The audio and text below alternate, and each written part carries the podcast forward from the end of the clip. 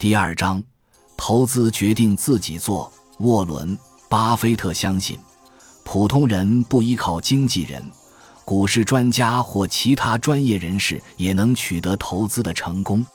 而且，巴菲特更进一步地说，一般而言，这些所谓的专家不会给广大投资者带来什么。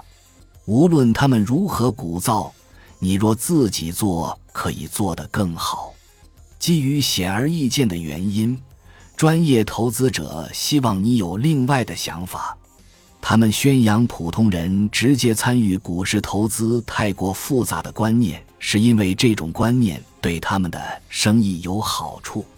如果普通投资者都认定这些人没有起到任何作用，那他们的好日子还能持续多久呢？也许你会经历一番波折，才会相信所有这些你在电视上看到的和在电台里听到的专家确实没有给你带来价值。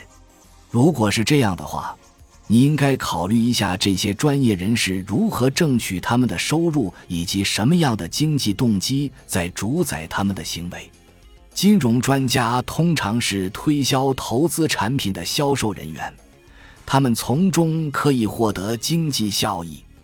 一个经纪人的收入通常与交易活动程度密切相关，即通过买卖股票获取佣金。那么从逻辑上讲，如果他们的客户长期持有股票，经纪人通常是拿不到收入的。这是巴菲特投资理念的核心信条。交易活动是经纪人最为看重的内容。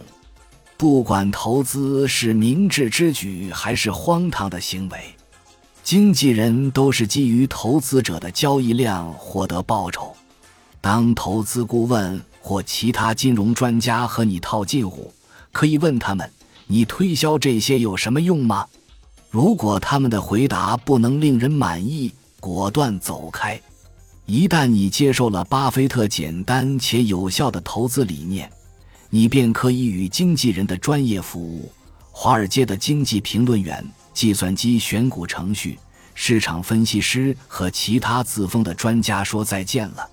你可以自行做出投资决定。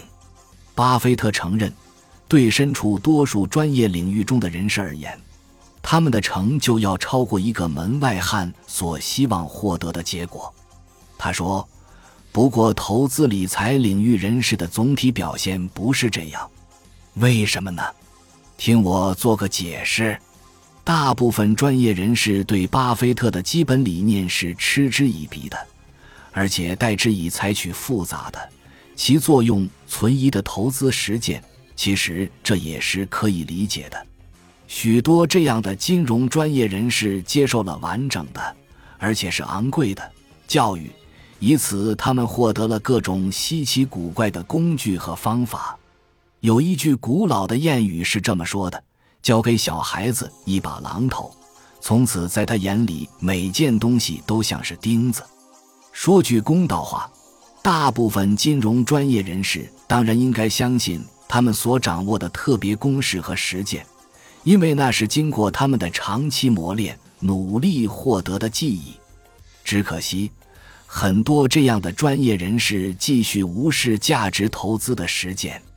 价值投资在半个世纪以前由本杰明·格雷厄姆和戴维·多德 （David Dodd） 在《证券分析》（Security Analysis） 一书中首先提出，之后由沃伦·巴菲特进行了将近四十年的实践。价值投资主要由股市上价格和价值之间的矛盾作用构成。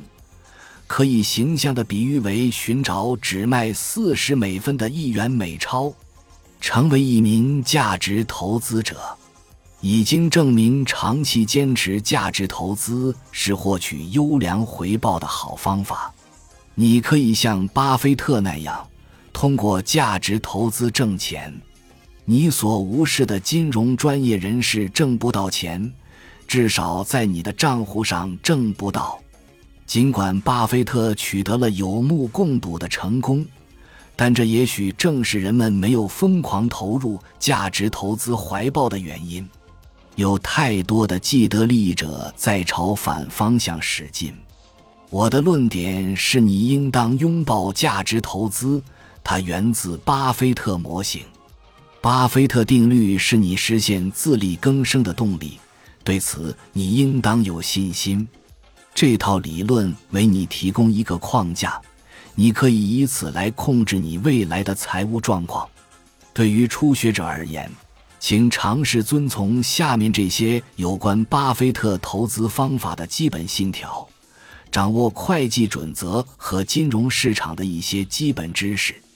为了做自己的投资决定，你需要了解股市上基本的会计准则和交易活动。开始阅读金融期刊和杂志，当然，还有所有有关本杰明·格雷厄姆、沃伦·巴菲特和查理·芒格的书籍和文章。带着适当的怀疑态度接近金融顾问、经纪人和夸夸其谈的预言家。一旦你掌握了投资的基本原则，就要确信自己没有成为金融专家们的玩偶。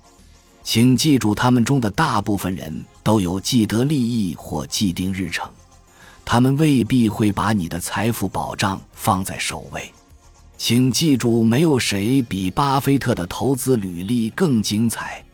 当你希望了解股市的时候，聆听巴菲特的赚钱之道是个好主意。巴菲特投资圣经对巴菲特投资理念及其实践的了解，将会为你提供一种行为准则，你可以遵照执行，而不需要接受其他任何人的服务。感谢您的收听。本集已经播讲完毕，喜欢请订阅专辑，关注主播主页，更多精彩内容等着你。